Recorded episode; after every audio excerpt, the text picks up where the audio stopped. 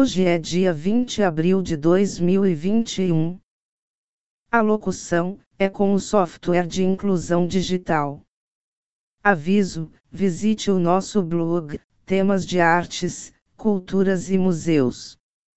Endereço eletrônico é museu 2009.blog spot.com Podcast número 154 O tema de hoje é Lembrando artista. Os artistas usaram ativamente o enredo da lenda para mostrar a beleza e a sedução do corpo feminino. Susana End de Elders é um enredo muito popular dos apócrifos bíblicos na pintura. Enquanto Susana se banhava nua em seu jardim, dois velhos, anciãos respeitados, eleitos juízes pelos judeus, a espionaram e, ameaçando acusá-la de adultério, tentaram persuadi-la a se render a eles. Susana recusou-se a satisfazer o desejo dos anciãos, foi acusada falsamente por eles e condenada à morte por isso, mas no último minuto foi salva graças ao profeta Daniel, que interrogou os anciãos separadamente. Falsas testemunhas foram apanhadas em uma mentira e executadas. Muitos trabalhos foram escritos sobre este tema, incluindo magníficos pincéis, por exemplo.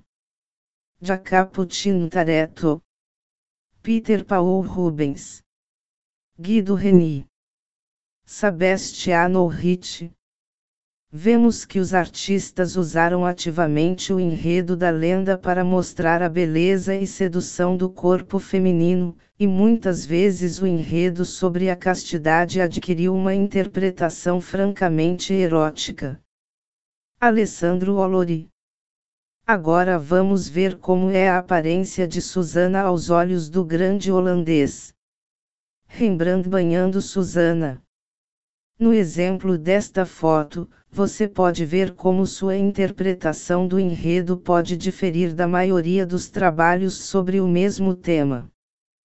A jovem Susana, sentindo a presença cruel de alguém, encolheu-se de medo, tentando se esconder convulsivamente atrás do primeiro trapo que caiu sob seu braço e não meteu o pé no sapato. Ela olha diretamente nos olhos do espectador. Esse olhar inquietante de grandes olhos escuros nos transforma em participantes do que está acontecendo, causando constrangimento, empatia e um desejo de proteção. Talvez ninguém antes de Rembrandt tenha transferido simples sentimentos humanos para a tela com tanta honestidade, profundidade e ternura. Ele conseguiu transmitir perfeitamente o mundo interior da modelo e o drama do evento. Rembrandt escreveu sobre temas históricos, bíblicos e do cotidiano, fez muitos retratos e autorretratos.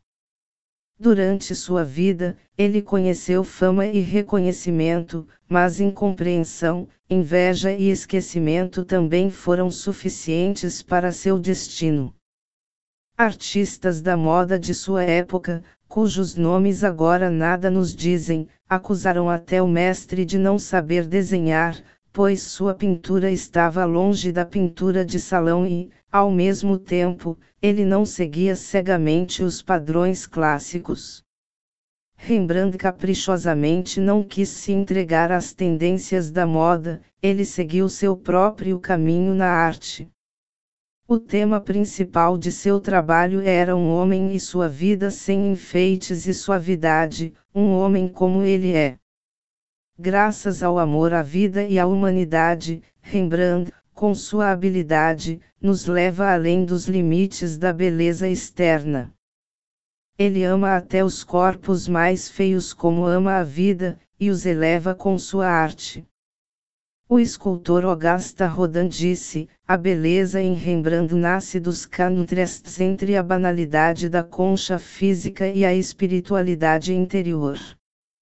O mestre morreu na pobreza, e até mesmo o local de seu enterro foi perdido, em Amsterdã há seu túmulo simbólico, mas um grande legado permaneceu em sua memória por muitos séculos. Rembrandt Armenzon van Rijn incorpora plenamente as palavras ditas por Leonardo da Vinci: um bom artista deve ser capaz de pintar duas coisas, uma pessoa e uma alma.